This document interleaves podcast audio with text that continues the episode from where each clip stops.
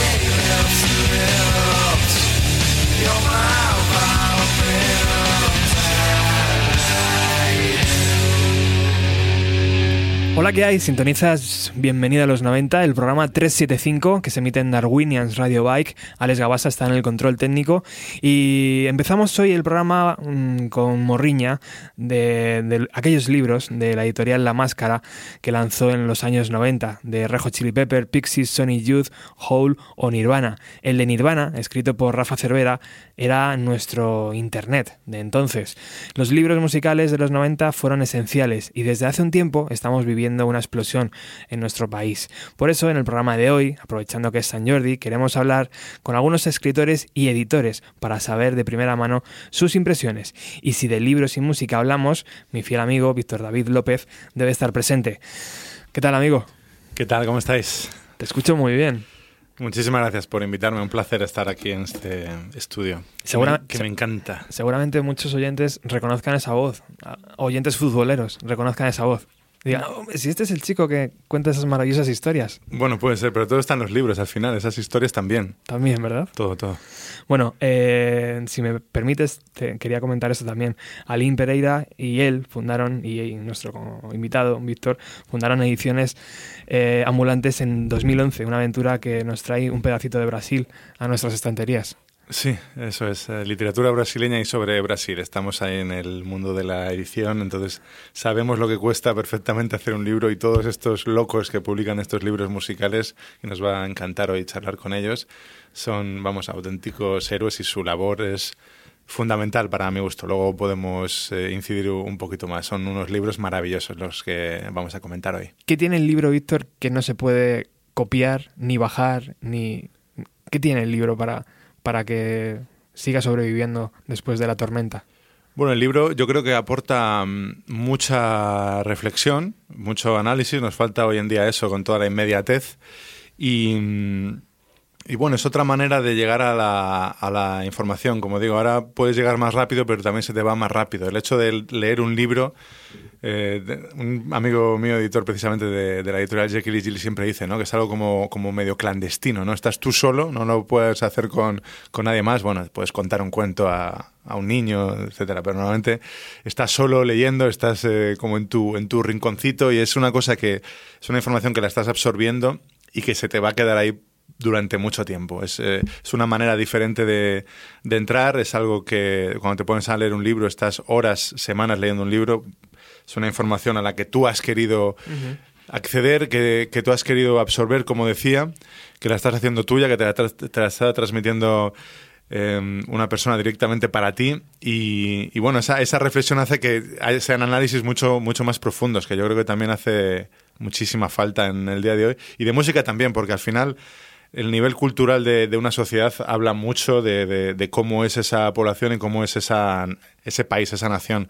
Y aquí, pues bueno, nos hace falta mucho eso. En los años 90, como decías tú, se empezaron a hacer buenos libros musicales y, y más que se tienen que seguir haciendo porque al final es una nota que vamos subiendo como ciudadanos y es obligatorio estar a- al tanto y reflexionar sobre la cultura. O sea que ese boom es lógico, ¿no? Ese boom que decíamos, o que yo por lo menos tengo, mm, me llega, ¿no? Como decir, joder, es que vas a, a cualquier centro comercial y de repente ves una estantería llena de libros musicales que antes era la mitad de la mitad, casi.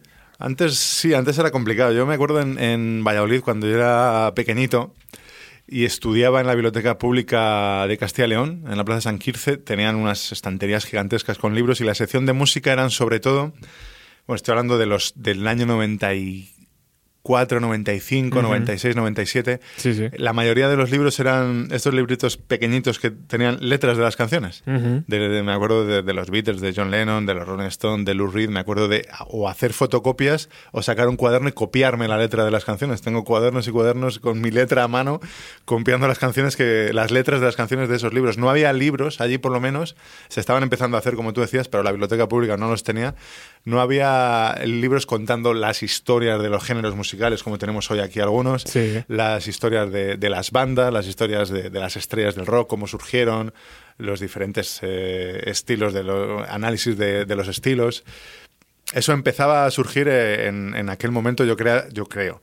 Y ahora, bueno, bien es cierto que el, el libro digital facilita, ¿no? Muchos, muchos de, de los oyentes pueden hacer muy fácilmente, sin salir de, de su casa, comprar un buen ebook de, de un, un- un libro musical. Y, y también Ahora es relativamente más fácil hacer libros también. Ahora está la, la impresión. Eh, la impresión digital, no confundir con libro digital. sí. el método de, de impresión digital, la impresión bajo demanda, hace que no sea mucho, no sea muy caro, ni, ha- ni haga falta hacer una tirada muy grande para sacar un título a la calle, por lo cual una librería especializada en música o una librería generalista que tenga una buena sección de música puede tener muchísimos títulos que la editorial, bueno, nosotros lo, lo sabemos, no, no podemos invertir mucho en, esa- en esas grandes tiradas, pero, pero salimos adelante porque esas, ese nuevo método de impresión digital, que ahora ya está muy avanzado y es casi como la vieja impresión offset, te permite hacer tiradas de, de 100, de 200, de 300, de 33, de, de los que tú quieras. Y entonces, pues bueno, eh, empiezan a, a proliferar y, y es mucho más sencillo para las editoriales micro, pequeñas editoriales, medianas, que tenemos también alguna hoy aquí en, entre, entre las que vamos a comentar.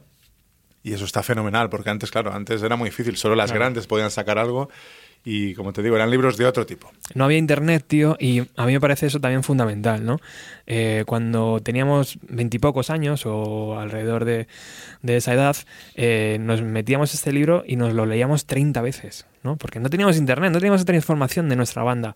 Y de repente pues, cogíamos el libro y para arriba, para abajo, para arriba. lo leíamos de todas las formas posibles. Era eso, ¿no? Lo que, lo que, lo que nos apagullaba tanto. Sí, sí, sí, pero eso, a mi entender, Internet abre muchas puertas, ¿no? Eso es eh, evidente. Pero a mi entender eso se mantiene. O sea, tú puedes tener el, el libro, como digo, es un libro, ha sido cualquiera de estos que, vamos a mencionar hoy aquí, ha sido un proceso de meses, de meses, si no de años, en muchos de los casos, y está totalmente contrastado, tiene mucha gente detrás, muchísima gente detrás, aparte del autor, tienes correctores de estilo, correctores ortotipo- ortotipográficos, tiene varios eh, editores, tiene incluso lectores profesionales que las editoriales contratan para que lean manuscritos y se los recomienden publicar. Es decir, en Internet hay de todo. En Internet hay, hay de todo. Eh, a lo mejor nuestros oyentes, los oyentes de Bienvenida a los 90 y de Darwin's Radio Bike, son, son una- unas personas que con un nivel de cultura suficiente para, para, para poder distinguir mucho porcentaje de la población, lo que le viene en Internet más que nada es desinformación. Sí, Desinformación. Entonces puede ser- llegar a ser contraproducente. sí, sí, la puedes liar parda. Sí, sí. Entonces, los libros siguen teniendo la misma, la misma, la misma dimensión social que lo que tú te estás diciendo, o, o, eh, Mm. vamos, o en el año 1850. Eso, eso está claro. Lo que pasa es que ahora tenemos otros caminos, pero antes también tendrías, tendrían otros caminos también, Mm. diferentes. Sí, sí. Bueno, lo podemos ir La radio, ¿no? deshilando a lo largo de, de todos estos minutos. Oye, y también la edad, ¿no? Porque pillarte un, un libro con 15 años, como teníamos en los 90, 15, 20 años, es diferente, ¿no? O sea, ahora leemos, pero casi leemos más por gusto. Antes era como más necesidad, ¿no? Y, o, o- o lo leías de una forma más eh, emotiva, ¿no? Te llegaba más dentro. Yo qué sé, ahora lo lees, si te gusta mucho, dices, pues es una obra fantástica, pero eh, lo mismo lo puedes dejar a la mitad y pasar a otro libro también muchas veces. Es que... y antes te lo leías sí o sí. ¿no? Claro. O por lo menos esa es mi, mi idea. Pero es que tú... Hablo la- mucho de los 90, ya lo sé. Tú con 16 no eres el mismo que tú hoy. Exacto. Eh, Eres ot- otra persona totalmente diferente. Devorábamos todo. Y el libro puede ser otro libro totalmente diferente si te le coges ahora. Tú te puedes leer un, un- un libro Tienes un recuerdo, ¿verdad? que no tiene nada que ver con lo que vamos a hablar hoy y que es de otra época que parece la prehistoria. Tú te coges La historia interminable, el libro, que es una auténtica maravilla, con la letra en dos colores, la historia del niño que está en aquel desván del colegio, viene, no sé si era el color verde, y la historia que está leyendo el, el niño en el, en el libro que encuentra allí, que es la historia interminable, viene en letra de color rojo. Y, y te coges ese libro en aquel momento, que ah, se, se- se había estrenado la peli, te lo coges y, y alucinas, y te lo coges ahora y vas a leer otro, otro libro totalmente diferente, absolutamente maravillosos ambos, porque es una obra increíble. Fíjate que estamos hablando de, de una obra que se puede encajar en, en- en juvenil, ¿no? Pero bueno, nada más lejos de la realidad. La historia interminable es una auténtica pasada. Y, y lo mismo te, te puede ocurrir con cualquiera de estos. Tú te coges un libro de, por volver a los Beatles, por ejemplo, sí, sí, sí. de canciones mismamente, de letras simplemente, los que yo te decía que copiaba a mano, te lo coges con 16 años y te lo coges con, con 40 y, y bueno, vas a leer otra cosa. Ha cambiado todo. Y tú vas a procesar otra cosa.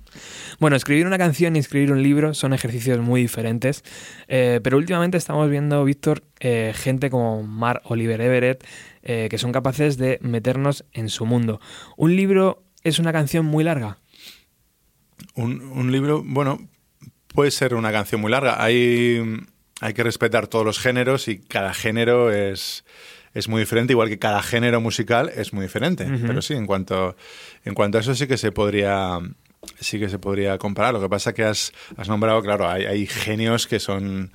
Es que Marco Oliver Everett hasta actuando es un genio. Es Sí. que acabo de tragarme la serie Love esta y, y sale el tío que es el, el amigo borde y es una auténtica máquina actuando Sí, también. sí, o sea, es- esa gente es capaz de, de hacer obras de diferentes formatos. Te puede hacer una, una canción o te puede hacer un libro, tipo eh, Luis Eduardo Aute, por ejemplo. Te puede hacer, te puede pintar. Que pinta de maravilla, te puede hacer unas canciones míticas en la historia de, una nación y te puede hacer libros con libros largos, libros cortos, te puede hacer reflexiones los eh, no hay ¿cómo era? No hay quinto no hay no me acuerdo de los títulos, son todos juegos de palabras.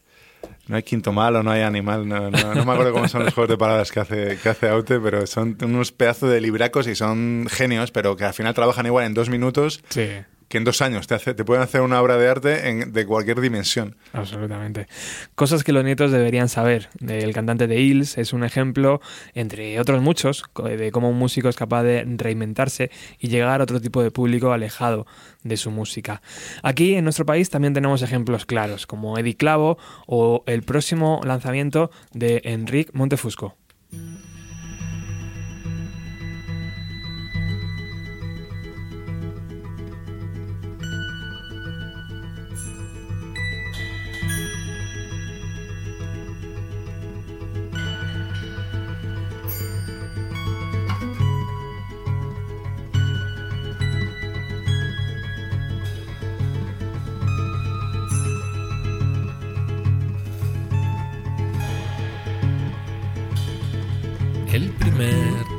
Rayo de sol pintaba de naranja. Un trozo de pared de un octavo frente a una ventana, justo encima de unos trofeos de natación. Que había ganado en el pueblo en la fiesta mayor. Y eso suficiente. Y eso era suficiente. El olor a café le llegaba hasta la cama.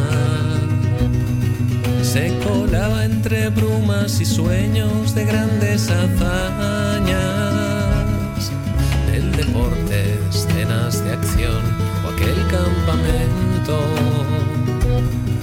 donde vio la luna llena por primera vez.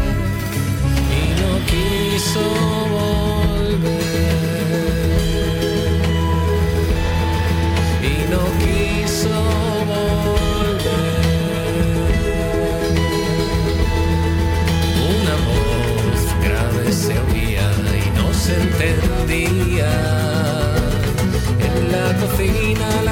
radio le daba los buenos días. Con pan tostado del día anterior y un buen vaso de zumo de tetrabric y una cartera que espera que llegue la universidad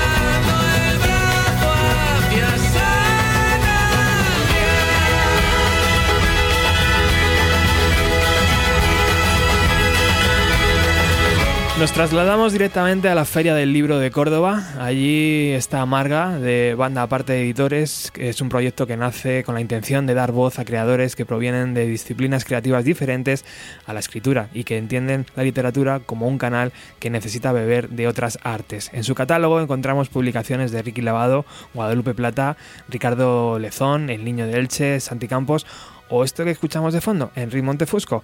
¿Qué tal? Hola, Marga. Hola, ¿qué tal? Buenas tardes. Muchísimas gracias por atender los micrófonos de Bienvenida a los 90. Eh, A vosotros.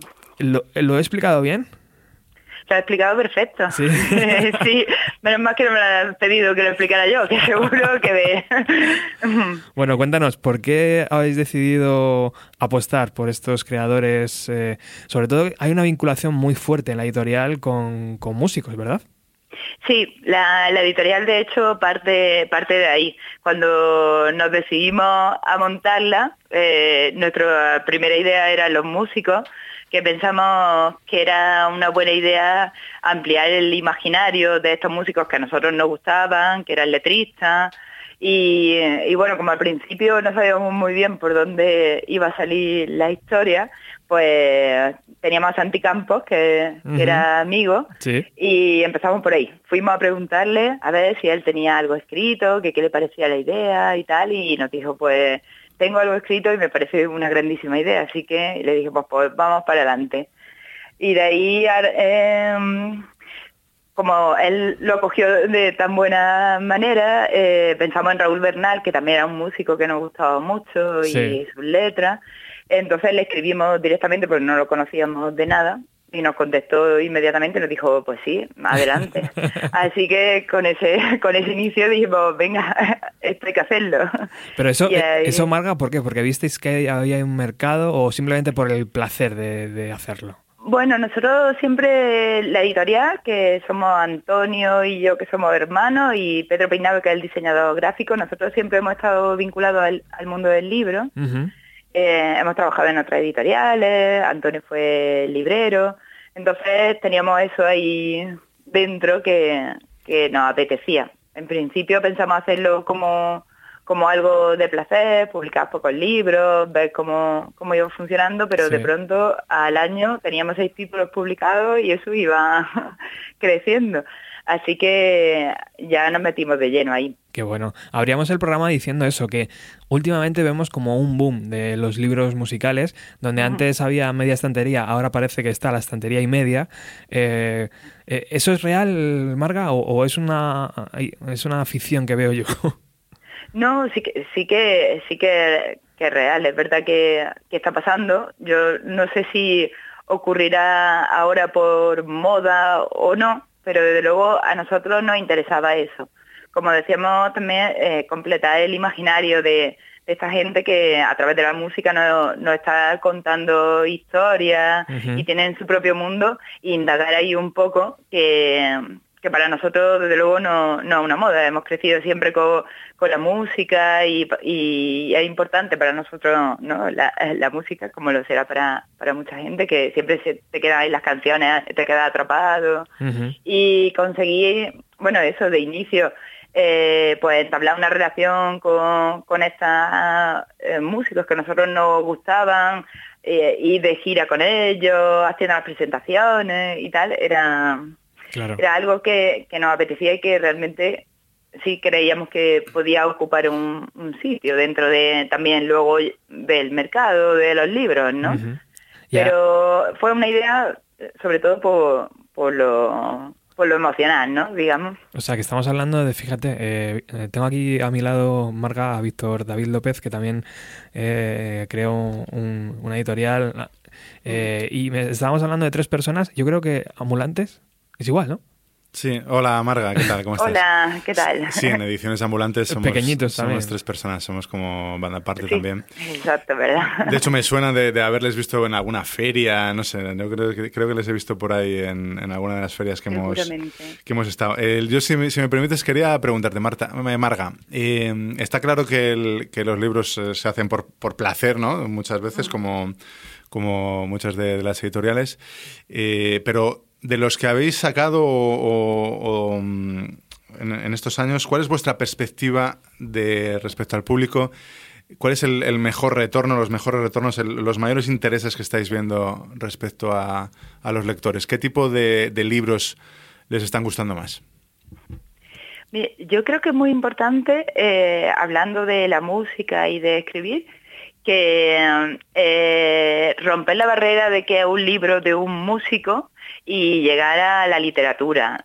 ¿no? Porque, porque claro, nosotros estamos, o sea, eh, a un libro, por ejemplo, de poesía o narrativa de, de un músico, pero en realidad eh, no es la historia solo de ese músico, sino que tú tienes que acogerlo como un libro que es pura literatura. Entonces, eh, ahí veo eh, a lo mejor casi el, el problema en el que no pase de un, de un sitio a otro. Y luego, eh, siempre la narrativa creo que es más fácil de, de- de leer, ¿no? Por Sí. nuestra parte, mm, estamos muy igualitarios entre todos los libros, ¿no? Está claro que si se conoce más o menos al autor, pues siempre habrá una mayor recepción. Pero eh, como nosotros, supongo que, que vosotros también, eh, esto es una carrera de fondo, ¿no? Los libros Claro. siempre te sorprendes como, como a lo mejor al principio han ido más pausados y de, y de repente tienen como una segunda vida y se, ¿no? se sacan un poco del contexto. Sí. Entonces, hay un poco con, con el tiempo y no pensás que, que todo tiene que ser ya, sino que, que te- cada libro tiene, tiene su momento también. La reflexión que decíamos antes, Sí. el análisis, Sí. la pausa que da la, Sí. la edición de libros. Mm. Oye, pausa, lo que se dice pausa, no tiene mucha eh, Enrique Montefusco, porque es- cuando no está haciendo música está haciendo teatro y cuando no está haciendo teatro está haciendo, está escribiendo un libro. Eh, cuéntanos, ¿cómo va a ser ese lanzamiento tan esperado? Sí, pues mira, Carne de Cañón eh, va a salir dentro de nuestra colección uno de los nuestros, que en esta colección son libros de ensayo que, bueno, mezclan lo- los textos, poesía, mm, hay un poco de, de todo. Y, y entonces lo que pretendemos ahí es que los autores que nos gustan cuenten su forma de creación, cómo, cómo se interpreta ese mundo de ellos, ¿no? De, de todo su trabajo. Entonces, a mí lo que realmente me, me parece muy apasionante de, de estos libros, tanto de el de Enrique como eh, el de Niño de Elche o Quique Maillo, es que cuando lo lees eh, entiendes de dónde viene todo. Claro. Porque hay cosas que, aunque hayamos leído un montón de entrevistas y tal, pero no, no llega a hilarlo del todo. Y ahí dices, claro, esta canción habla de esto porque esto pasó aquí y, Claro. y de dónde viene. Eso es, creo, en este sentido, eh, en el libro de Enrique, que además recopila todas sus canciones en castellano, todos sus textos, más otros nuevos que, que ha creado de relatos, pero hablan de su vida y de dónde vienen, que creo que es lo, lo interesante de, de Bueno, muchísimo, claro. Porque cuando, cuando escuchamos la música estamos como al 50%, ¿no? No- O sea, lo escuchamos, entendemos, nos creamos nuestra propia película, pero realmente para el músico significa otra cosa. Claro. Muchas Sí, sí. Pues eso creo que es lo que lo, lo principal de, de un libro como, como esto, porque además como diríamos son la- las obras completas, ¿no? Hasta el momento, aunque aquí queda mucho mucho camino. Y mm, eso es lo que a nosotros nos fascina de, de esta colección que nos inventamos pensando un poco Qué en esta grande. historia y que buscamos a la gente que, que nos gusta mucho para que Yo ya tengo reservado mi, mi copia. eh, ahora, que no nos ahora que no nos escucha nadie, Marga, eh, ¿cuál es el regalo? Sorpresa. Ah, eso no se puede decir. No se puede contar. No. Ay, qué mala. No, hasta que no llega. Ay, ¿qué bueno. va? Venga, vale, vale. vale. Ahí, ahí nos guardamos. ¿Qué? La estamos ideando ¿eh? entre ¿Ah, sí? Enrique y nosotros. Vale, a vale. ver Se- Todavía está en, en proceso. Se- seguro, seguro que es algo precioso. ¿Qué tal tiempo hace en Córdoba, por cierto? Pues por fin ha dejado de llover. ¿Ah, sí? Y eh, sí, sí, sí, ha salido el sol y hace calor ya. Estamos ahí en la, en la feria. Bueno, acabamos de empezar hoy el primer día, Ajá. pero espero que mañana, por ejemplo, tenemos firma de ejemplares con Antonio J. Moreno el Ciento, que el que ha hecho el cómic de Guadalupe Plata, Ajá. que también y, y estaremos ahí un poco de fiesta. Fantástico. Estamos patrocinados por el fino Bodega Roble y Bullet Bourbon, así que Bueno, joder, fiesta absoluta. lo tenemos todo, una feria de verdad. Bueno, Ma- Marga, muchísimas gracias por atendernos y por este ratito de radio y, y estaremos muy, muy al tanto de, de todas las publicaciones de Banda Parte Editores. Muchas gracias a Chao. vosotros. Un beso. Un beso.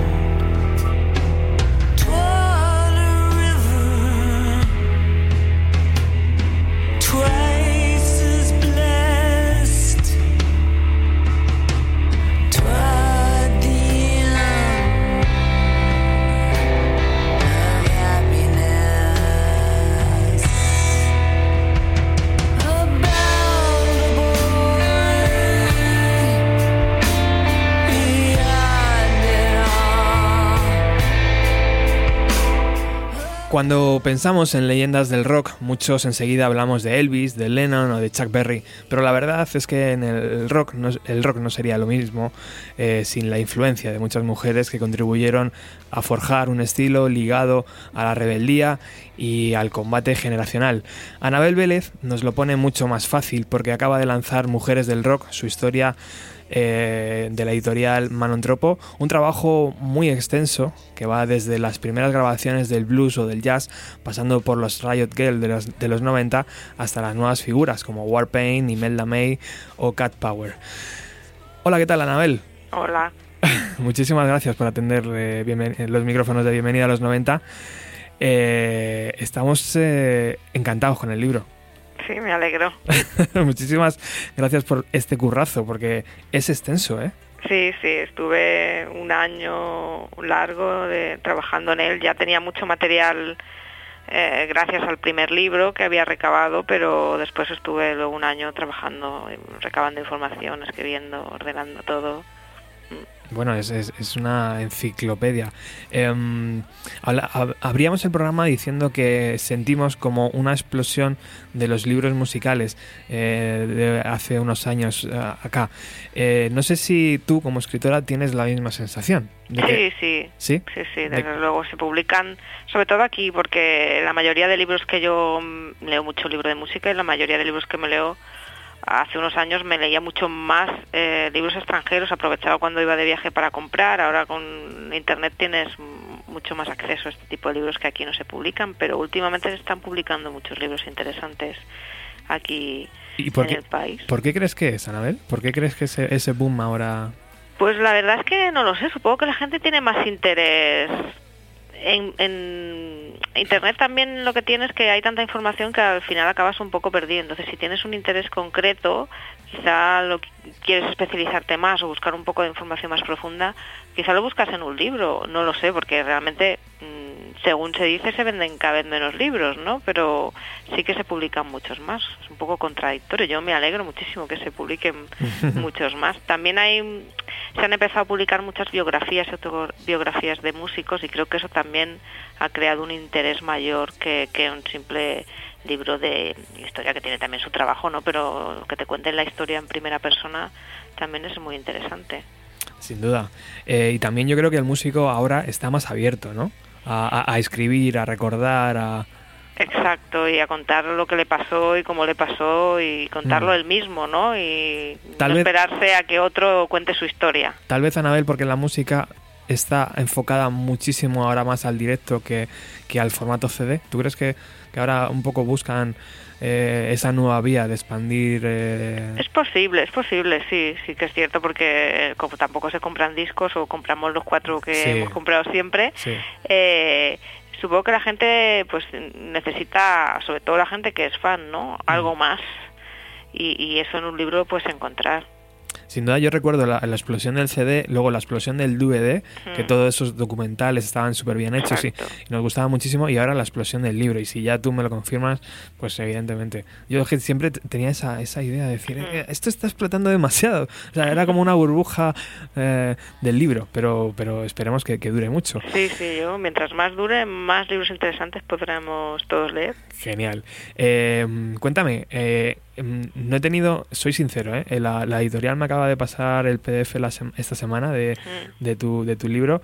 Eh, no he tenido tiempo de, leerlo, pero sí he visto eh, las primeras páginas y he visto un montón de información.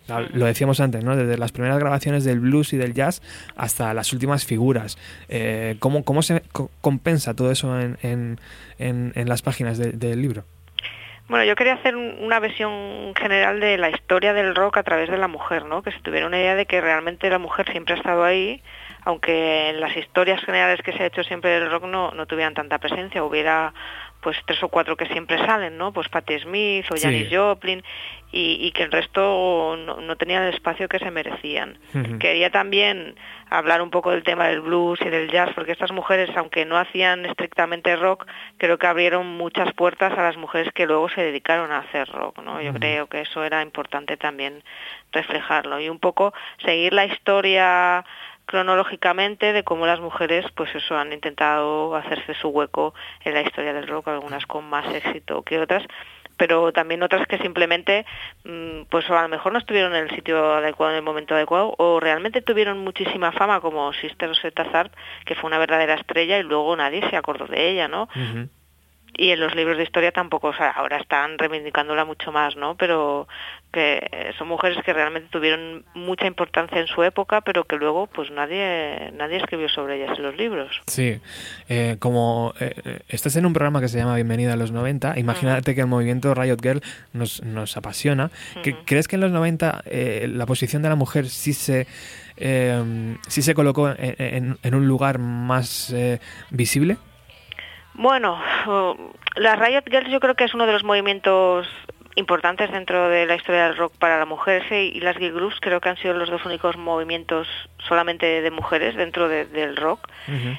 Y yo creo que en aquella época, evidentemente, tenían más presencia en los medios, pero no creo que tuvieran la suficiente como el resto de bandas, ¿no? También fue la época del grunge y yo creo que se le Sí. prestó muchísima más atención a grupos masculinos de grunge que, que incluso a, las, a grupos femeninos de grunge, ¿no? Entonces, eh, las críticas que se les hacían por, por cómo se vestían, por cómo tocaban, al final acabaron sufriendo lo mismo que habrían sufrido sus antecesores. Lo que pasa que eran mucho más reivindicativas y al final crearon su propia escena, crearon sus propios fanzines y no necesitaron sus propias discográficas y no necesitaron de toda la maquinaria que la industria en general mueve, es la que al final decide que si tu disco sale o no sale o si lo ponen en la bandeja en la que se ve o en la que no se ve, ¿no? Y Anabel, ¿cómo está la figura de la mujer a día de hoy en el rock? Bueno, no- estamos mejor que hace 40 años, evidentemente, pero yo creo que aún hay mucho que, que luchar. Sí que es cierto que ahora hay mucha más, también gracias a Internet, muchas más posibilidades de que la música hecha por una mujer llegue al público, básicamente porque te saltas al intermediario. Tú ofreces tu propia música, tú te lo manejas como tú quieres, entonces al final tienes más posibilidades de, de que tu música sea escuchada por un público que antes a lo mejor no la habría escuchado nunca, ¿no? Yo creo que eso es una, una puerta que antes no había y que ahora las mujeres estamos aprovechando para colarnos ahí a saco y reclamar eh, pues el espacio que nos merecemos, ¿no? Bueno, pues Mujeres del Rock, su historia, crónica de las grandes protagonistas del rock. Yo solo he tenido acceso al índice por, por mi corto tiempo que, que he tenido para verlo, pero ya te digo, Anabel, que vamos a tener más de una charla porque eh, vamos a utilizar el libro muchísimo en el programa. Me alegro, me alegro. Muchísimas gracias por atendernos A vosotros. y, y espero que, que sigas escribiendo, como tú decías antes, que, que te dejen escribir muchos libros. Eso espero. Muchas gracias. Chao, Anabel.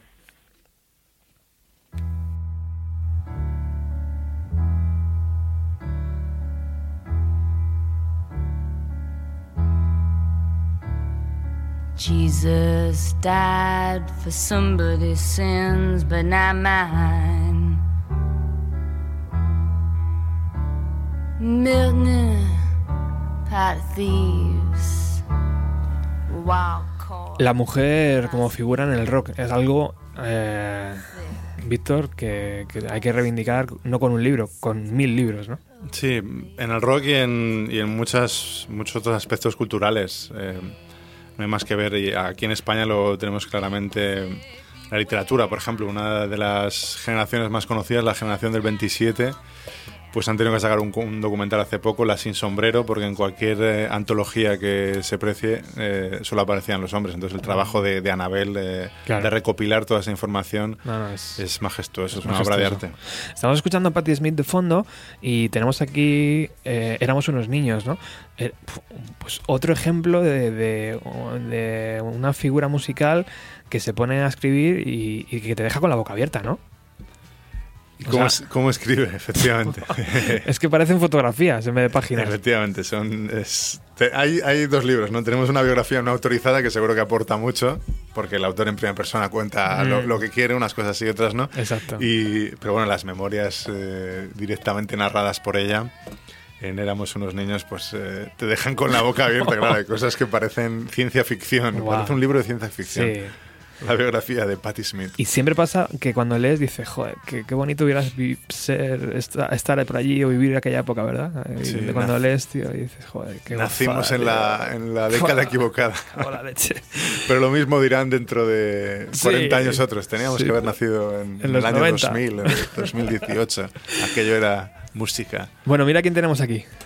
Alex Cooper, librazo y, y artistazo. librazo. ¿Qué te parece, Alex, si pinchamos a Alex Cooper y, y le pegamos un toque? Que creo que ese es el siguiente en la lista, ¿verdad? Vamos a escucharlo.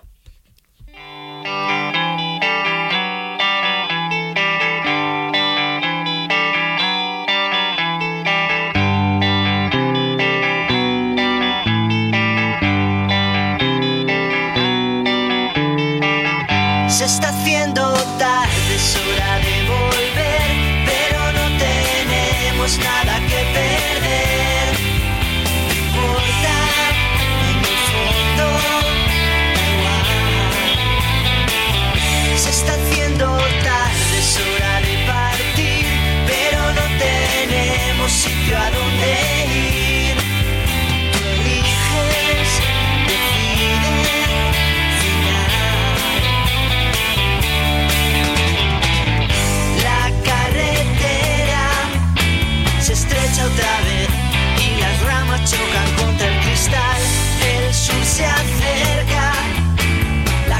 se ve, no tenemos prisa por llegar. El tiempo se escapa sin remedio, una vez más, como arena entre los dedos.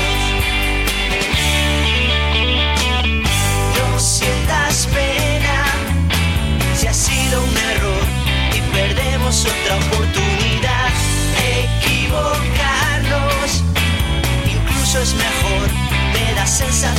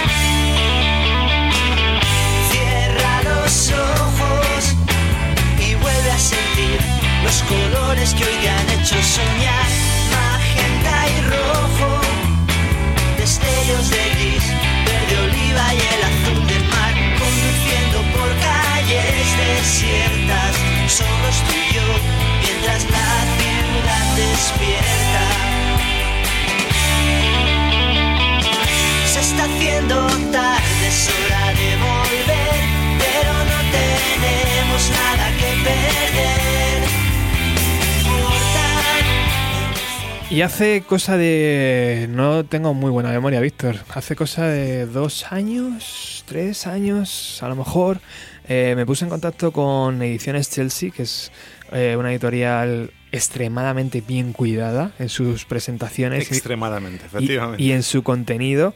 Y me puse en contacto con ellos porque soy muy fan de Ja- Jaime García Soriano y vi que iban a sacar un, un libro.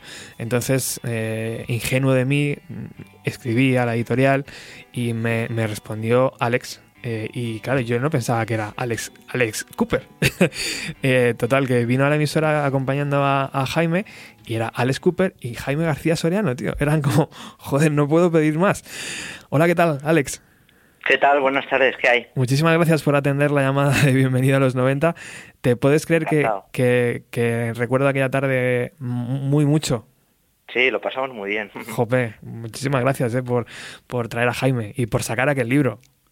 Sí, estuvo genial. Esa tanda de libros de Ediciones Chelsea moló un montón, hicimos mucha promo y, y recuerdo unos días así muy intensos en Madrid haciendo entrevistas y una Sí. de ellas fue, de las mejores fue la vuestra, sí. Bueno, Soel López, Francisco Nixon, Nani Castañeda, Isa Fernández, eh, el propio Alex Cooper. eh, mm, eh, muy, muy buena colección. Sí, una colección muy interesante. Yo em, hace un par de años que, que sacamos la última tanda, la tanda en la que estaba Jaime, igual, igual tres años, tienes razón, ¿eh? y a partir de entonces no, no hemos editado más, hemos hecho alguna de, de lo que es de esa colección, nos hemos dedicado a otros libros en la editorial. Sí que hicimos una exposición fotográfica con retratos de todos los autores, de los 12 autores de la colección, que funcionó muy bien y que ha estado en diferentes sitios de, de España y, y en el fondo nos queda ahí el orgullo de haber hecho una pequeña colección de, de lo que, que representa muy bien lo que fue la escena de la música alternativa en los años 90. Sí. Oye, Alex, eh, si grabar un disco es complicado, eh, ¿tener una editorial es más complicado o...? No, no te ¿No? creas, no. So- Son, son proyectos que puedes llevarlos en paralelo como lo llevo yo o que no pueden no tener nada que ver una cosa con otra.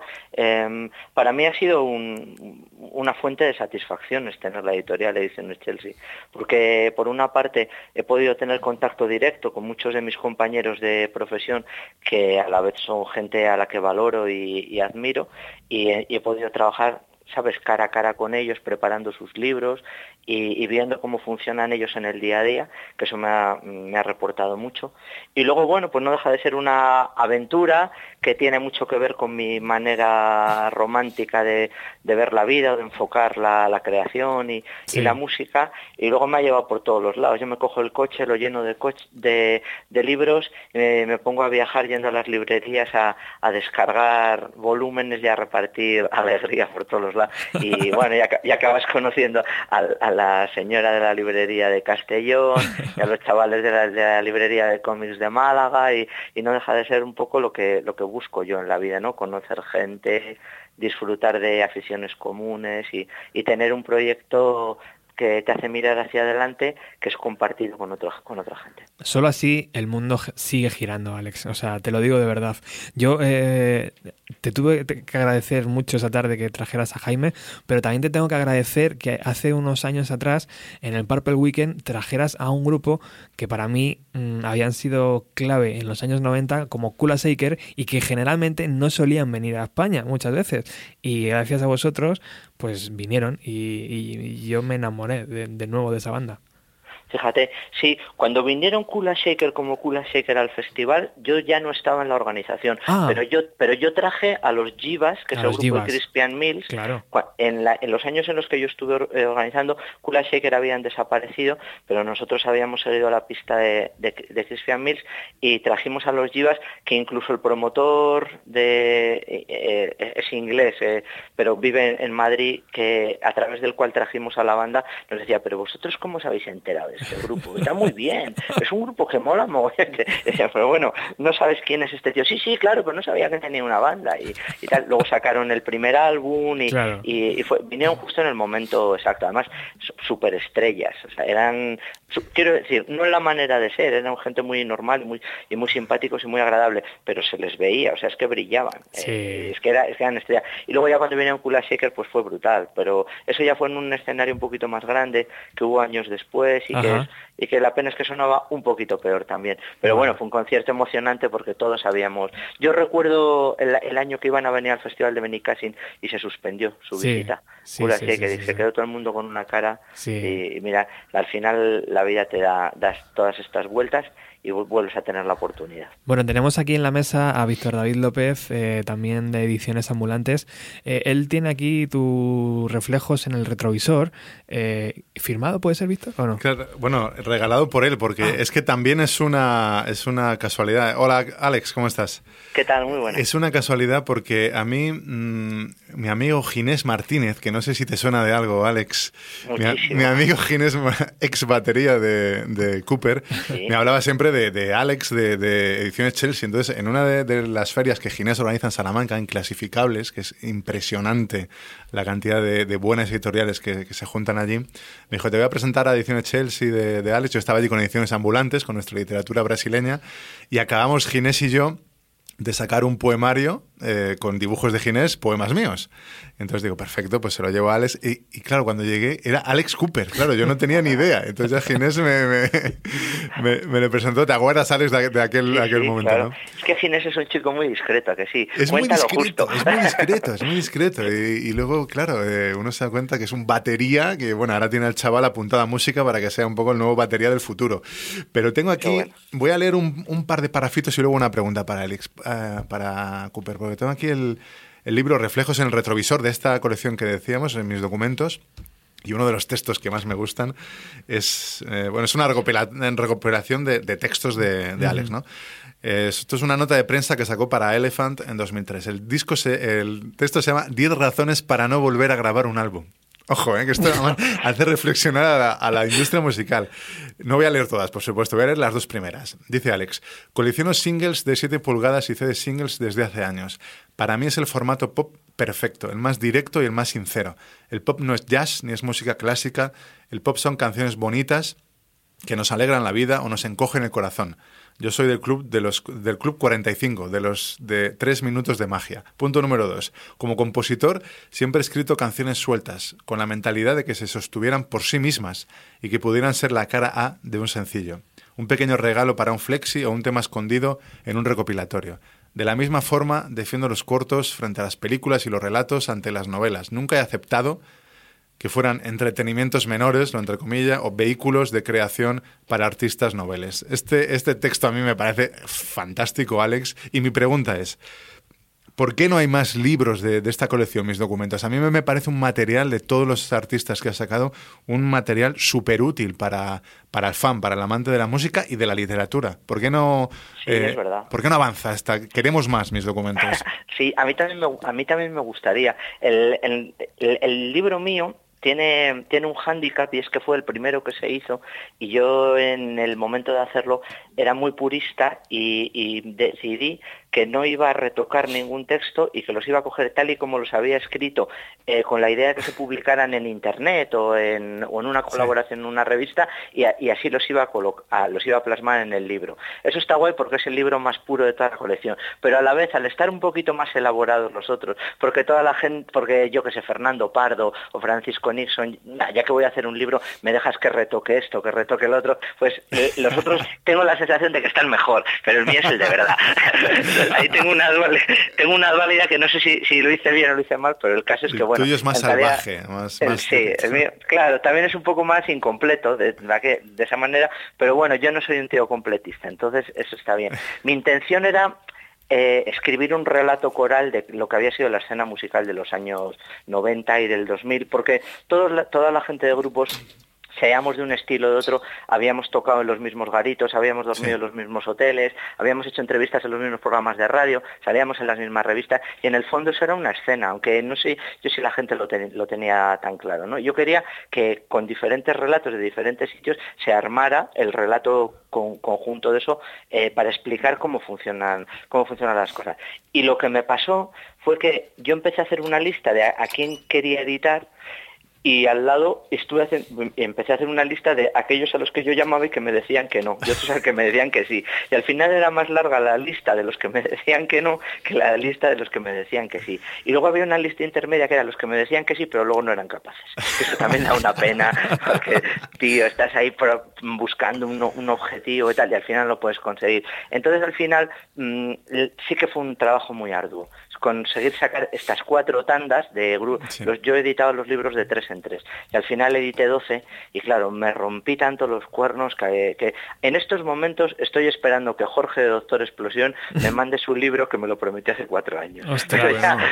¿sabes? y en cuanto en cuanto tenga el de Jorge pues entonces con- contactaré con el siguiente para hacer una tanda o algo así sabes pero ha habido ha habido momentos de esos ha habido impases en los que decía no voy a ser capaz no voy a ser capaz y de repente aparecía pues Nani Castañera para solucionarme la tanda. O, Ja- o Jaime por ejemplo. Jaime se ofreció el Jaime García Soriano y el libro de Jaime también fue muy laborioso de, de preparar y, y yo veía que nos faltaba algo y al final me, me aparece Jaime y dice yo tengo un diario de un viaje que hice en bicicleta desde Toronto hasta Nuevo México pero tío ¿cómo no me lo has dicho? eso va a ser en la columna vertebral de tu libro pásamelo ya y el tío va y me lo pasa y me pasa un enlace de un blog que había escrito él.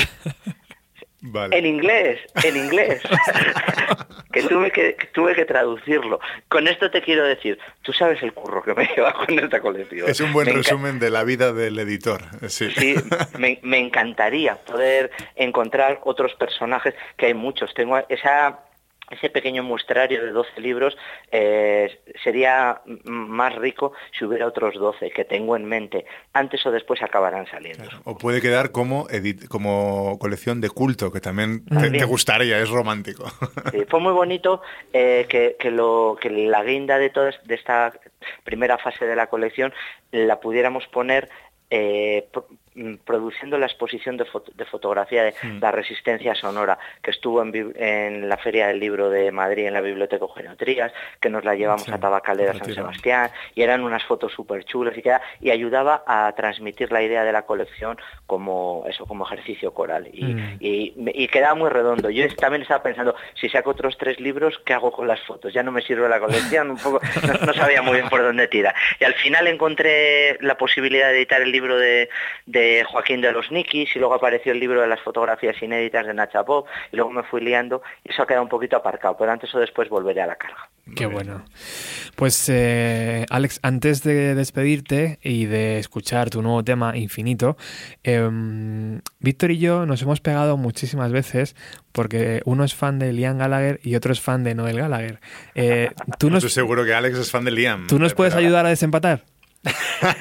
Tú sabes, tú sabes que cuando la historia de, lo- de, de Oasis y, y Blur que estaban enfadados, que la gente decía que unos eran los Beatles y otros los Rolling Stones, Sí. eh, y no sé si fue Noel o Liam el que dijo, no, nosotros somos los Beatles y los Rolling Stones y Blur son los Monkeys. Era muy, eh, fue muy cruel diciendo eso, ¿no? Pues yo no soy ni de Liam Gallagher ni de Noel Gallagher, fíjate, yo soy de Graham Coxon. Pero ¿Cómo te has bueno, bien, Ostras, sorpresa. seguimos empatados, Yo lo veía muy de Liam, pero bueno, en fin. Bueno, vamos a escuchar este single, como antes hacía referencia Alex, de, música. Pínchalo, Alex.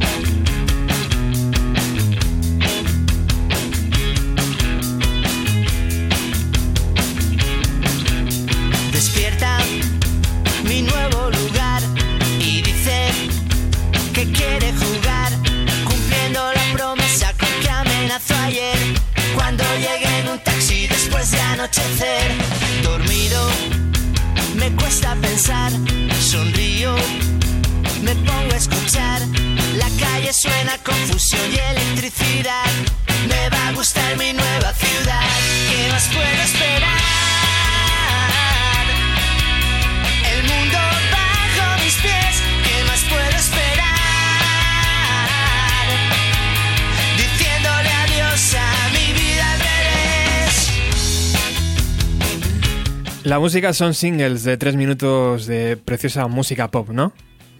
Algo así para era. Mí, para mí siempre siempre lo ha sido, ¿eh? para mí siempre ha sido el formato el formato perfecto y como yo he trabajado. Pero entiendo que hay otra gente que necesita otra manera de expresarse. Claro.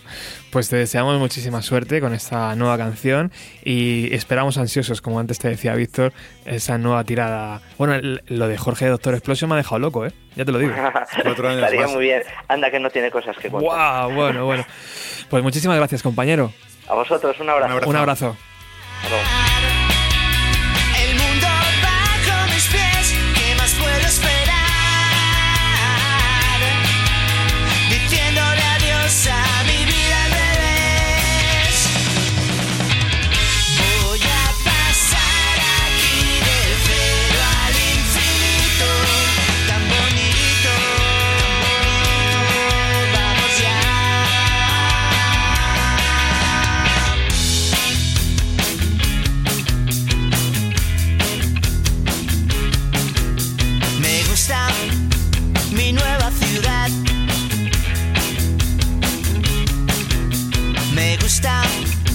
mi nuevo lugar.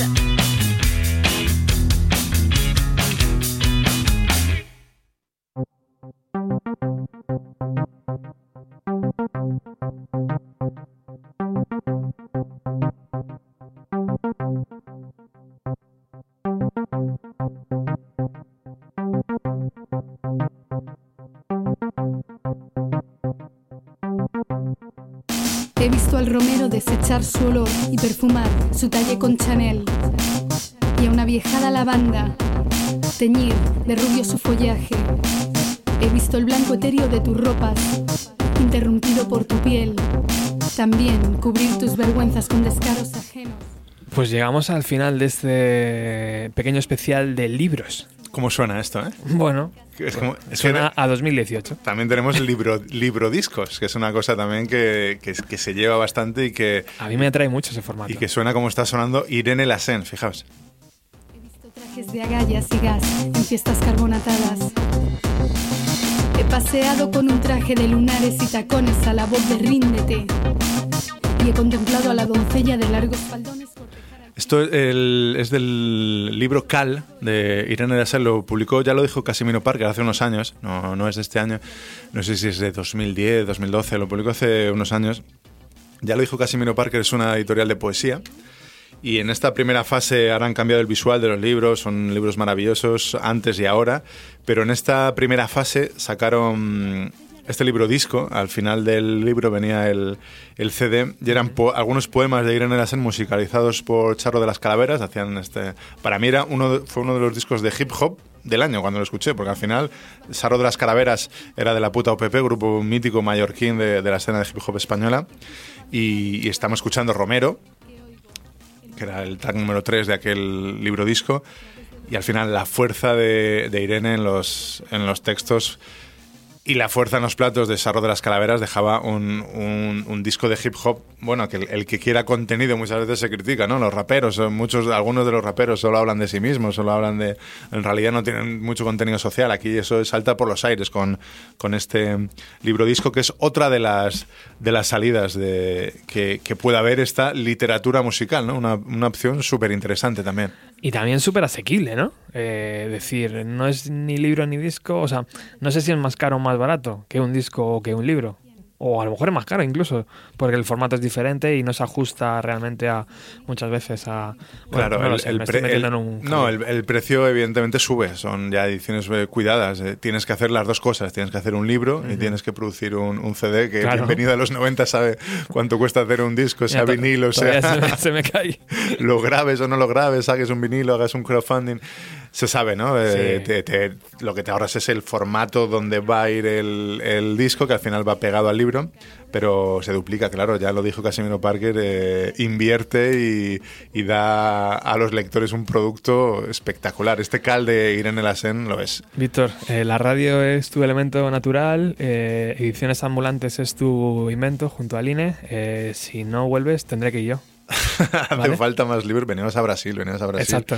Allí también hay más libros y muchos libros. Y hacen falta más todavía. Te ¿eh? podremos llamar, ¿no? De vez en sí. cuando, en plan, para Eso que sí. entres en directo y esas cosas. Eso se puede hacer perfectamente. Solo déjame una cosa que me acabo de acordar. Venía precisamente al, al programa y venía en el metro y es- venía escuchando a um, Conciencia Urbana, que son unos artistas, unos músicos que van en el metro, que eh, empiezan a cantar, empiezan a improvisar, empiezan a hacer rap, con, con lo- hablando de la gente que va en, en los vagones. Hostias. Se refieren a ti, se refieren al de al lado, se empieza la gente a reír, empiezan a, empiezan a hacer unas rimas, un freestyle impresionante y, y me ha dado pena, me ha dado pena porque ahora es más necesario que nunca todos estos libros porque, porque ya yo cada vez veo menos gente leyendo en, en el metro, que es donde antes se veía muchísimo, yo he notado un bajón terrible. Iba muchísima gente sin atenderles, sin escuchar, estaban hablando de ellos, ¿eh? Estaban haciendo broma, porque con, con los que no atienden le hacen más broma todavía. Y estaba todo el mundo mirando el móvil. No te creas que van leyendo, claro, van haciendo cualquier otra cosa menos leer. Son, como escuché en la serie de Merlí el otro día, que es buenísima, recomendable, está en Netflix, eh, una serie catalana de un profesor de filosofía maravilloso. Son los homo mobilis. Iban todos pegados al, al móvil, mirando el móvil, y los raperos rapeando sobre ellos, haciendo unas rimas locas sobre el señor de la bufanda, sobre el, el- señor de la mochila. Y, y me dado pena, ¿no? Son artistas que que son necesarios, igual que es necesario ir leyendo eh, en el metro y en, y en cualquier lugar y que, y que el arte surja, pero como decíamos al principio, como sociedad crecemos todos. Sí. Esta es tu casa, amigo. Mm, Muchísimas gracias, volveremos, sea por teléfono, por Skype o, por- o aquí en carne y hueso. ¿Te gusta Wagner? Me encanta. Vamos a escuchar a Tristán y Isolda. Alex, por favor. siempre, siempre le meto en, en líos al pobre. Gracias.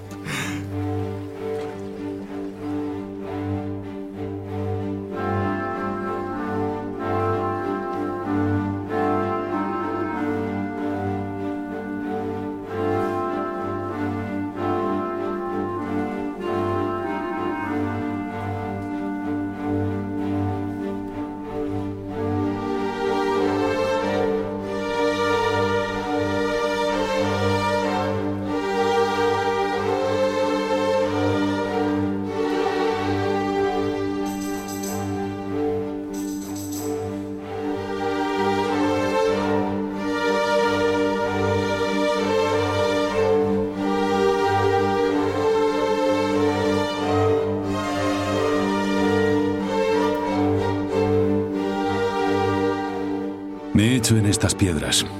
Aquí he forjado mi personalidad. He descubierto mi amor. He pintado mi obra. He construido mi casa. No me puedo separar de este cielo, de este mar, de estas rocas. Estoy ligado para siempre a Portligat, donde he definido todas mis verdades más sinceras y mis raíces.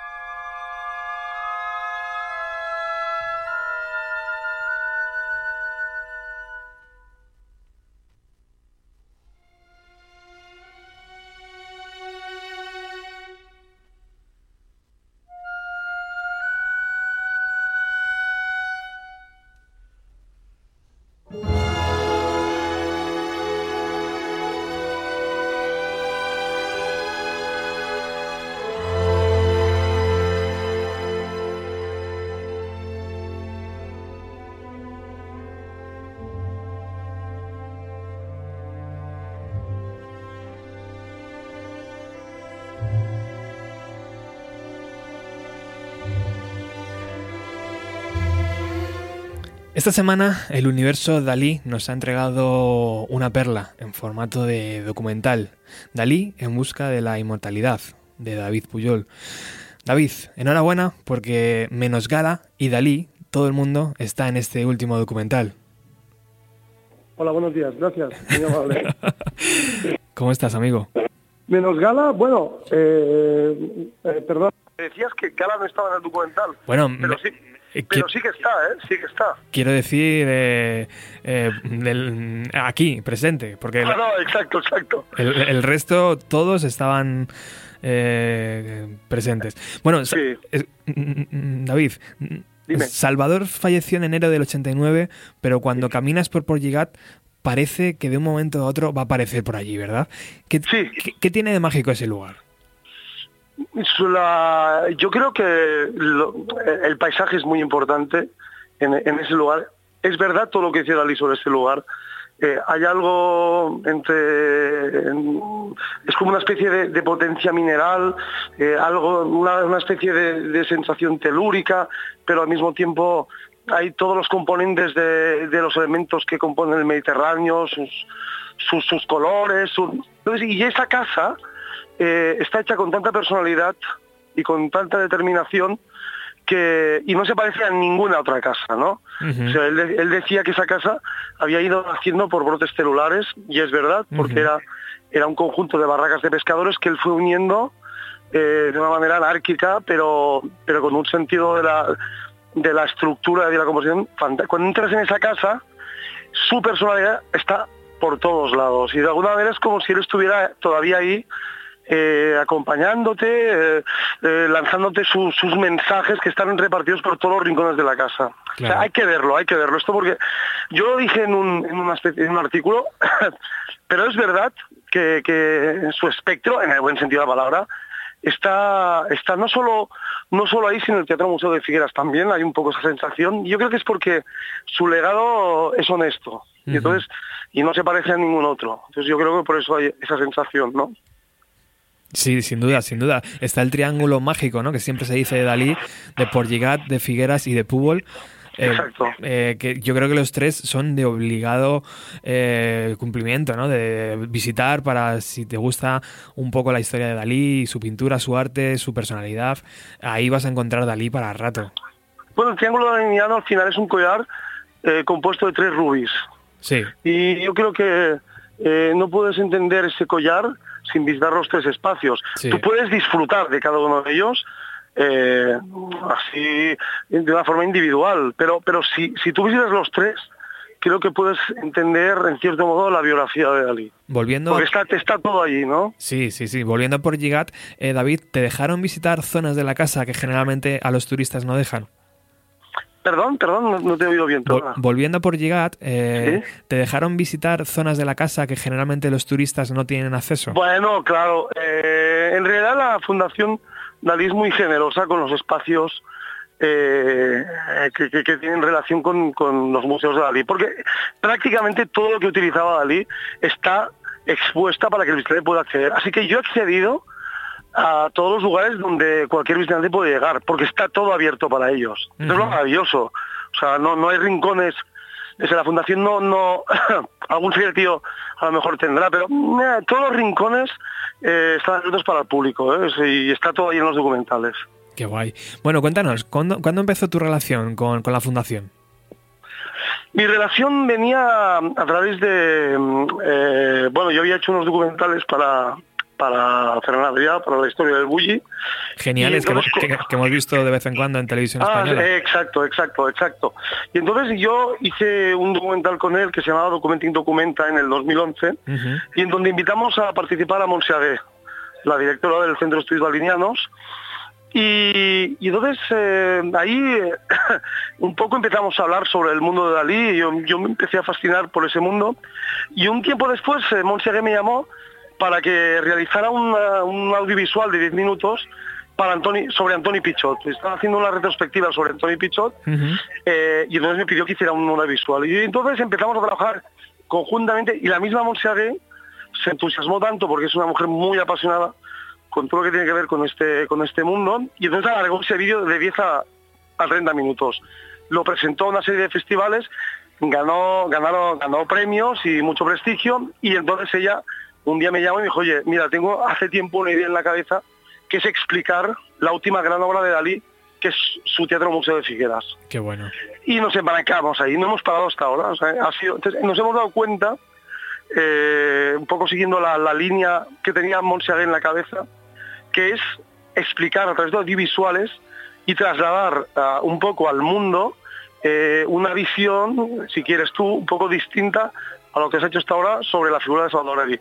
¿Qué quiere decir esto? Pues quiere decir que como hay un- una sobre vivimos una época en donde hay sobreinformación eh, de archivos de audiovisuales, nosotros lo que, y yo creo que un poco la obsesión de Mons es esta, es contextualizar toda la información eh, que nosotros podemos sobre Dalí eh, y acercarnos a la persona, al ser humano. Y desde esa perspectiva entender su obra. Eh, y no al revés, no dejar que ciertos elementos que puedan distorsionar esa visión, por ejemplo, cuando Dalí da una entrevista de un modo un poco excéntrico Sí. eh, y salta y da un grito, nosotros nos quedamos más con el grito y el salto, pero no con lo que dice. Exacto. Y normalmente, cuando da un salto y grita, está diciendo algo, y ese algo siempre responde a algo importante. Entonces nosotros hemos ido a buscar un poco, un ejemplo un poco metafórico, pero es así. Totalmente. Ah, buscamos eh, más lo que dice que no el, el salto y lo que grita, ¿no? Entonces, y ahí te das cuenta, eh, cuando te acercas al hombre, al ser humano, ves que es una persona con sus frustraciones, con sus miedos, con sus, en fin, todas esas cosas que componen a la persona, pero con un potencial universo eh, único. Eh, A través de toda esa exploración, esa visión de su familia, de, de su- de sus amistades, de, de sus, de sus primeros encuentros, todo juega para que nosotros podamos explicar la, la vida y la obra de alguien. Absolutamente. Es un trabajo, vamos, imagínate verlo en el cine lo impresionante que es, David. Ya.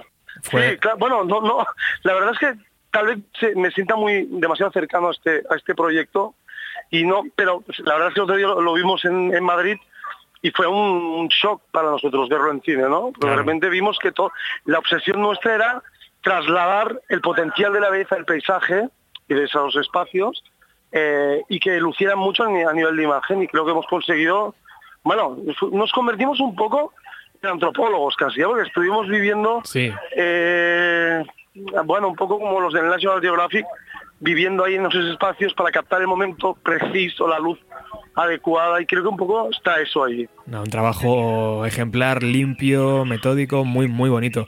Yo, David, de cuando era pequeño fui con el colegio al monasterio del Escorial y me impactó. Claro, era muy joven. Eh, Claro. La segunda vez que me ha pasado eso en la vida ha sido cuando visité por Gigat. Eh, yo creo que nos pasa a todos, ¿no? Va- vamos allí y, y decimos, hostia, yo quiero vivir aquí. Nos pasa a todos, ¿verdad? Sí, a mí, a mí desde luego que, que- que me, y me sigue pasando. ¿eh? Eh, yo, yo creo que a eso se- sabes cómo se llama, se llama magia. Ajá. Y, y yo, yo creo que lo que te pasó en el Escorial es, es la magia ¿no? de la vida que no la puedes vivir cada día. Es más, cuesta mucho vivirla. Es que yo creo que básicamente Dalí lo que he descubierto es que era un tipo eh, que no le gustaba abu- aburrirse y luchaba ferozmente contra, contra lo tedioso, eh, contra lo monótono y, y creo que yo creo que descubrió muy muy pronto que la gente es bastante aburrida en el, en el buen sentido de la palabra, en el sentido en el que la gente más o menos copia constantemente a los otros, hacemos las casas de las mismas maneras, hacemos, eh, yo qué sé, cualquier idea que tenemos, ¿no? Somos muy miméticos. Que Dalí rompe constantemente esa especie de mimetismo que, tenemos todos en sociedad y lo que quiere es jugar y divertirse y por eso, por eso esa, casa eh, es tan especial. No- yo no he visto jamás una casa así. No, hay que entrar en la valoración arquitectónica de si responde a este criterio o al otro. Lo que es maravilloso es que es una extensión de su personalidad. Esto es lo fabuloso en Dalí, ¿no? Que eh, eh, todo lo que hacía eh, es una plasmación de su, de su yo, de su yo interno. Y claro, lo que nos sorprende es ver plasmado el carácter de una persona en cosas.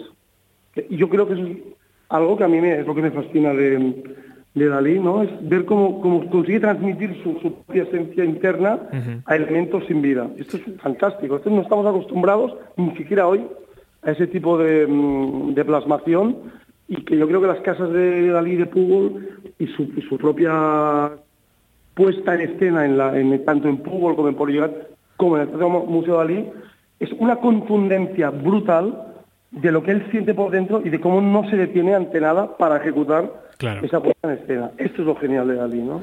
Tú, eh, David, que has estado cerca de Monse y de la Fundación, eh, ¿me puedes contar eh, por qué la presencia de un artista español como Salvador Dalí no es tan masiva como otros artistas españoles?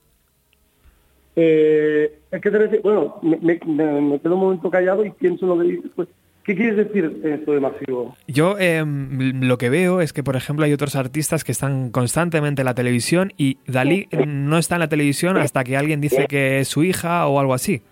Bueno, um, esto es muy discutible, claro, porque vamos a ver, yo creo, creo, ¿eh? Que, que no conozco a otro artista que haya dado ta- tantas entrevistas como ha dado Dalí en su vida. Sin duda. Están todas en audiovisuales. O sea, Otra cosa es, es la difusión Sí. de, de- de las televisiones de hoy en día, porque las televisiones de hoy en día, eso ya se- sería entrar en otros criterios del por qué se estila más una cosa que otra.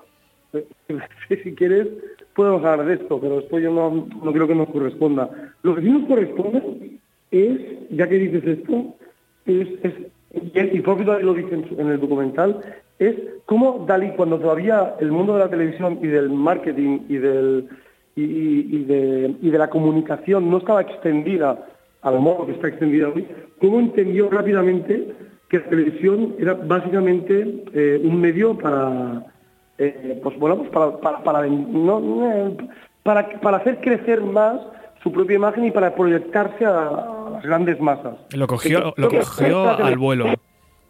bueno, muy rápidamente él vio que, que- Porque yo creo que él muestra poco interés por el medio como, como herramienta cultural. Yo creo que la cultura él la encuentra en otros lugares y desgraciadamente creo que eso aún sigue pasando hoy en día. En la televisión hay muy poco espacio para, para mm, cultivarse.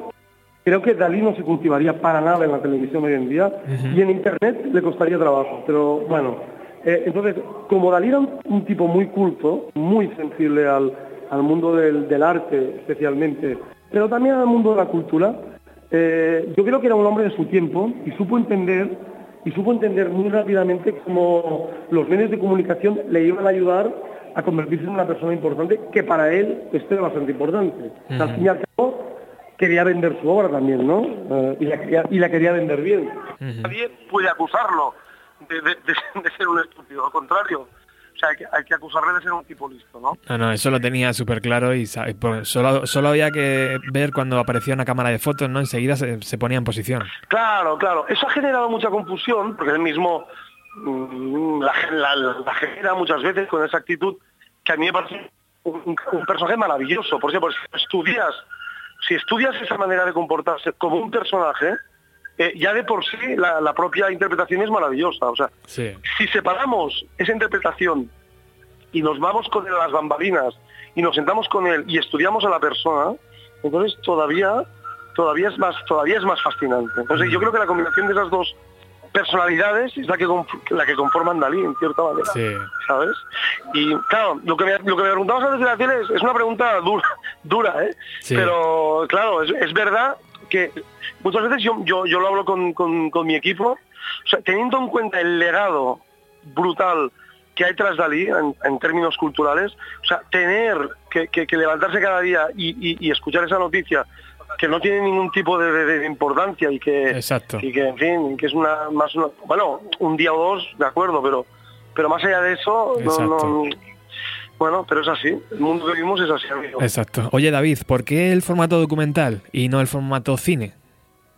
Bueno esa es una buena pregunta y no y por qué no ¿Y por qué no? bueno ya, yo, ya- yo yo creo que se de- puede ser el principio no es decir que eh, hay que acercarse con mucho tiempo al, al universo de Dalí Ajá. creo que hay que estudiar mucho y creo que el mundo del documental podría ser como un campo de entrenamiento para llegar a eso que dices tú, que para mí, eh, creo que es como un máster, eh, sería el nuevo reto, digamos. ¿no? No, no- no- hay nada concreto, pero el nuevo reto para mí sería ese, porque yo vengo del mundo del cine y es hacia ahí donde quiero ir, pero el, el mundo del documental es un lugar en donde yo puedo expresar, eh, teniendo en cuenta a hacer películas, pues, caras, etcétera, el mundo del documental es maravilloso porque te permite utilizar una narrativa, eh, formarte, entrenarte y prepararte para hacer una película luego más tarde. Claro. bien pudiera ser el caso, ¿no?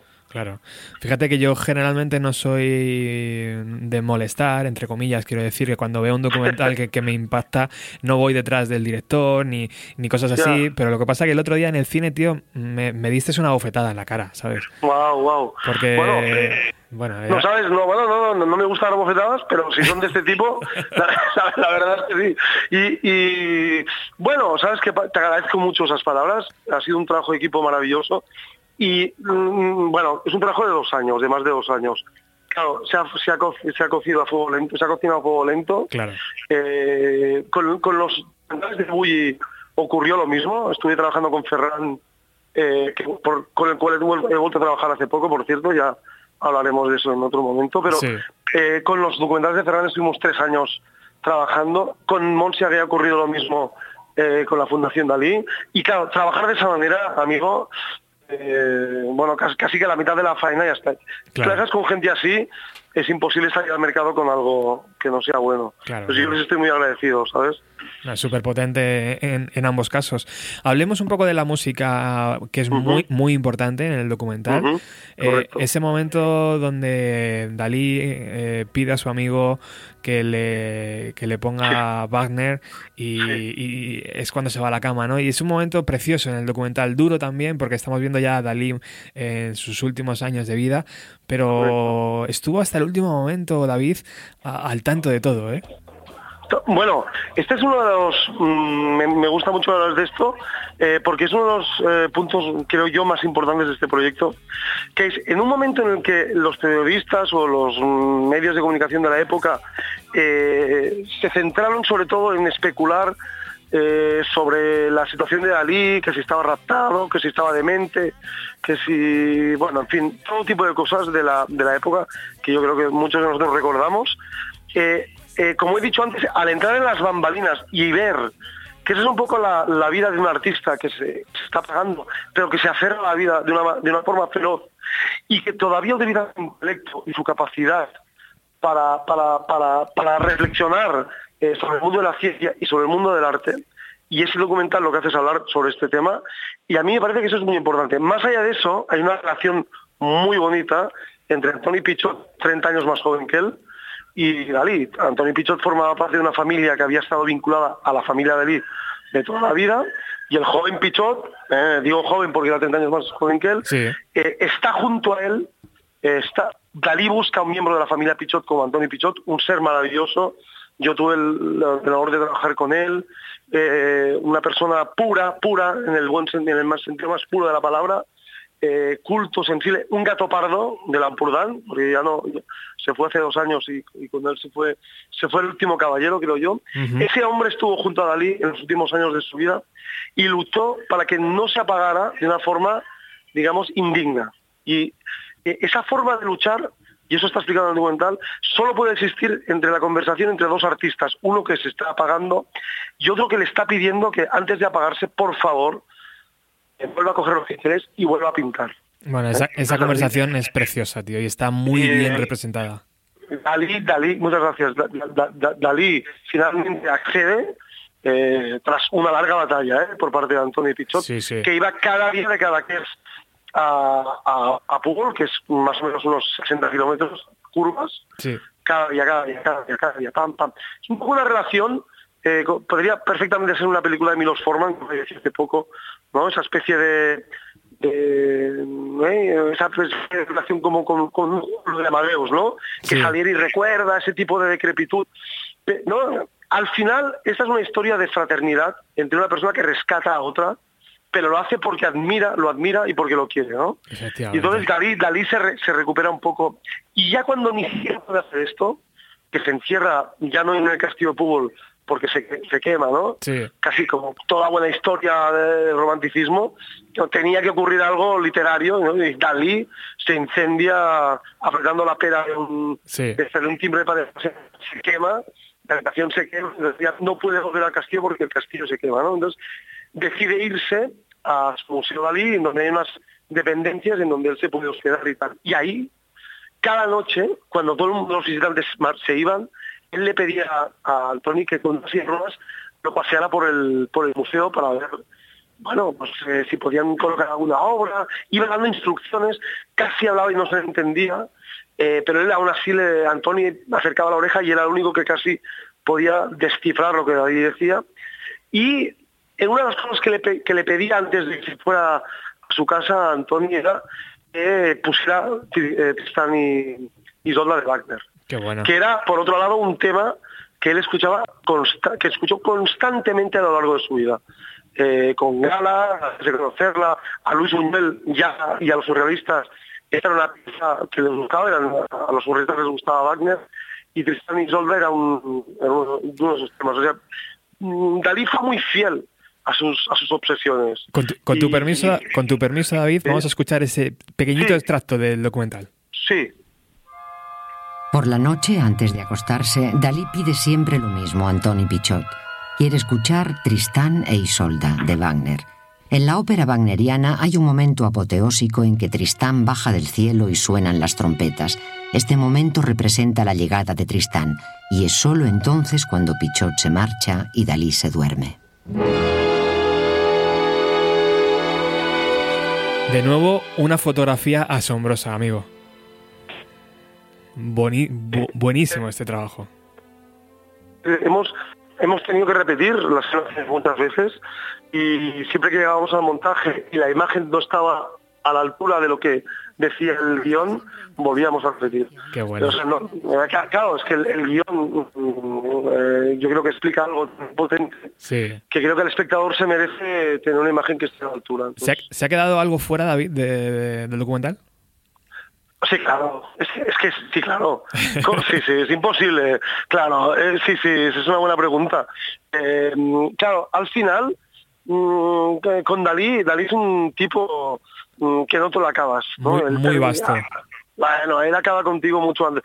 Hay, hay muchas, mira, mm, por decirte algo, estando en el Castillo de Púbol, él de repente se acuerda de Luis Buñuel, con el que mantenía una cierta distancia, eh, y entonces de repente él se acuerda y le envía un telegrama eh, proponiéndole hacer una, una nueva película juntos.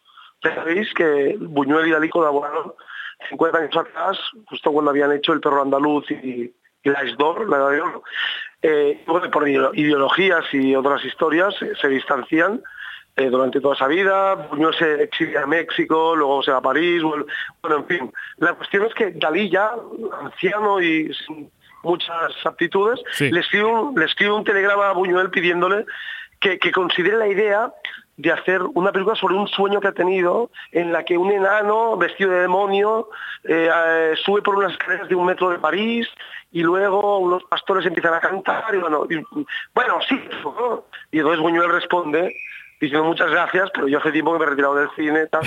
Es decir, o sea, diciendo, los dos ya ancianos, ¿no? Ya, Buñuel no, no sé qué debía pensar cuando recibió el, Claro. eh, ellos le debía gustar, supongo, pero a- al final quiero decirte que ese es el Dalí, ¿no? Que, que está ahí eh, constantemente viviendo y experiencias. También es un Dalí que, que, que de repente le vienen a visitar personas que le han querido mucho y le han ayudado durante su vida, Ajá. como por ejemplo eh, antiguos vecinas que había tenido. Sí. No sé si quiero recordar que fue Edward James y no lo recibe. Entonces, claro, la gente llegaba ahí, ¿eh? imagínate, ¿no? Gente que, gente que te han ayudado, que te han financiado, que te han que, que- que te han dado la primera oportunidad. Y no le abres la puerta. Y no le abres la puerta, ¿no? o sea, pasa, ocurren cosas de estas, ¿no? Cosas así. Eh, bueno, y, vino un séquito de, de Barcelona, políticos, el presidente de la Generalitat en ese momento, que era Jordi Pujol, con todo, Y tampoco lo recibió. Es decir, eh, bueno, o sea, hay cosas, ¿no? Pero no, no puedes ponerlo todo, es imposible. Claro, claro. Hay, hay que hacer algo de la ¿Y qué es lo próximo, David? lo próximo, amigo, esto, es- esto está bien, esto es un poco primicia, pero eh, este documental abarca del 1929 a 1989, Sí. que, que es cuando murió. Pues bien, nosotros ahora lo que vamos a hacer es la, la parte que va antes, desde su nacimiento hasta el 1929. Eso quiere decir, claro, o sea, porque nos falta, porque de repente hemos visto que la, la acogida ha sido brutal y entonces la, la propia fundación, la propia USAID, eh, necesitamos completar esa biografía. Qué bueno. En esa parte, entonces vamos a vivir, amigo, vamos a venir a Madrid, vamos a estar en la Academia San Fernando, vamos a, a explicar todas esas cosas que, que- que no se han explicado de lo que se ha explicado normalmente sobre esa relación entre Buñuel, Lorca y Dalí. Oh, qué bueno. Rafael Alberti, Eugenio Montes, o sea, bueno. claro, esos personajes van a estar ahí. Eh, pero también van a estar Joan Miro y Picasso en el documental, eh, porque Picasso, maravilloso, eh, la- Dalí era un, un fan de, de Picasso y Sí. cuando tenía 20 24 años va a verlo, le pide dinero a su padre para ir a, a conocer a, a Picasso París, va a París, y entonces dice, señor Picasso, bueno, le miente, ¿no? Dice, venga a ver- usted antes que el Louvre, mentira porque ya sabe. Y, y entonces Picasso le dice, ha hecho usted bien. ¿no? es lo que me parece genial.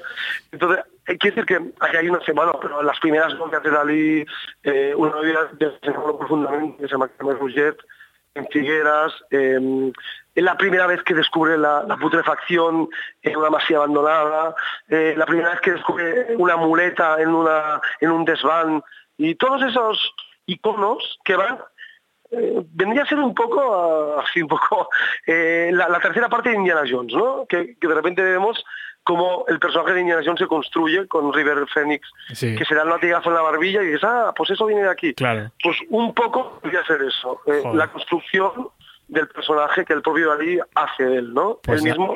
Hay buenísimas noticias, tío. Entonces, Sí, pues mu- muchas gracias y en, es- en eso estamos ahora y, estaré y bueno, más cosas que, que- que en junio vamos a hacer una presentación mm, que todavía no puedo hablarlo con, Ujú. con Ferran Adrià, ya lo, ya, lo, ya lo veréis. Vale. Y, y, bueno, y, y más cosas. Estaremos atentos para poco cuando, poco. cuando estés aquí en Madrid para felicitarte Sí. en persona, si puede ser. Muchas gracias, será un placer, porque, Porque- os habéis portado muy bien y, y muchas gracias, Andrés. Es, es una maravilla. Te voy a despedir como hacía Antoni con su amigo, con Sí, eh, eso. y des- deseándote lo mejor y de nuevo dándote las gracias por este Así podré quedarme trabajo. dormido, así podré quedarme dormido, me parece bien. muchas gracias. David, un honor. Gracias. Un abrazo, chao. Chao.